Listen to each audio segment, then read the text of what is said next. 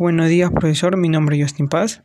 En mi podcast número 4 voy a hablar sobre el resurgir del AC Milan.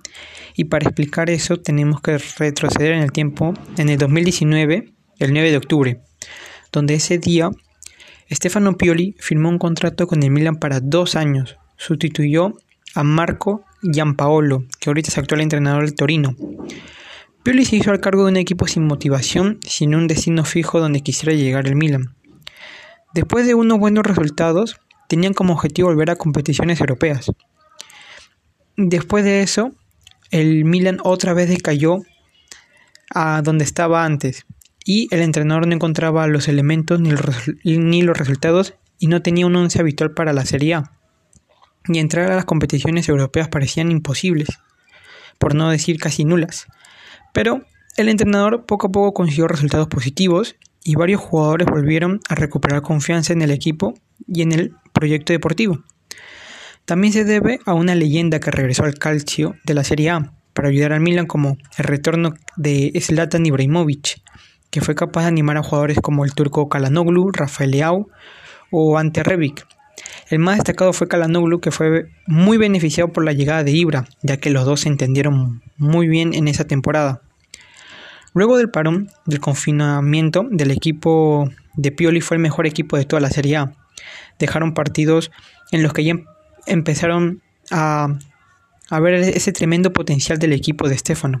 Por ejemplo, contra la Juventus, donde dejaron un partido sensacional, o como contra la sensación de la temporada pasada, la Atalanta, que fue un partido muy bueno, muy espectacular y dieron una cátedra de fútbol en ese entonces. Y un aspecto positivo para este AC Milan son las rotaciones que pueden hacer. Por ejemplo, en un partido de Europa League, eh, frente al Celtic de Neil Lennon, en ese partido por la banda izquierda estuvo un chaval auge noruego y también hemos visto jugar en esa posición a Rafael Leao, a Brahim y a Rebic. En el habitual doble pivote de Pioli los titulares siempre son Kessie y Benacer. Pero pueden entrar Krunig o Sandro Tonali, que son muy buenos jugadores y pueden complementar esa saga del mediocampo para Pioli. Y bueno, sin duda este Mila puede volver a hacer lo que en su día fue. Hay que caerse mil veces y levantarse de nuevo. Si es, si es que es verdad que este Milan le ha costado levantarse desde la temporada 2010-2011 que no ganan la Serie A. Y para verlos en Champions League nos remontamos a la temporada 2013-2014. Este año los eliminó el Atlético de Madrid en octavos de final. Y después de siete años vuelve Milan a Champions, con un grupo muy complicado, pero con ganas de demostrar de qué están hechos este equipo. El primer partido versus el Liverpool fue un partido 3 a 2 que ganó el Liverpool en, en Anfield, pero nos hizo ver a ese Milan de los años anteriores, que se iba a por todas, y esperamos que el Milan siga así y regrese a donde siempre estuvo que estar como uno de los mejores equipos del mundo. El Milan esta temporada lleva en la Serie lleva tres triunfos y un empate en cuatro juegos. Y si bien le falta tener más consistencia en general, el Milan puede dar batalla en el calcio italiano. Y creo que en la Champions le ha tocado el grupo de la muerte. Y creo que yo en personal lo vería en, más este, en Europa League, donde podría pelear por el título.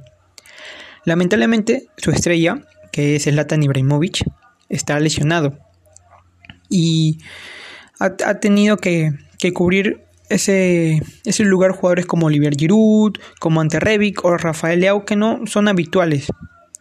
Y bueno, este Mila está yendo por un buen camino, tiene que seguir mejorando este año ya que han perdido algunas estrellas como Donnarumma, que se fue al PSG, o Kalanoglu, que fue a, un rival directo, que es el Milan, que es el Inter de Milán. Pero aún así, le está dando oportunidades a los jugadores jóvenes y ellos están demostrando que el Milan puede competirle a cualquier equipo de tú a tú. Y esperemos que pronto todo el progreso que hasta ahorita han logrado pueda traer frutos y puedan ganar un título esta temporada.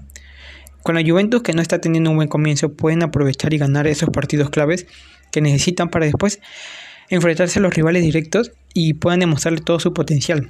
No han abandonado su estilo que hasta hoy le ha dado resultados positivos. Este Milan puede competir por la Serie A sin ningún problema. Me gustaría que mejoraran la defensa porque tiene un buen mediocampo y una buena delantera con jugadores jóvenes y rápidos.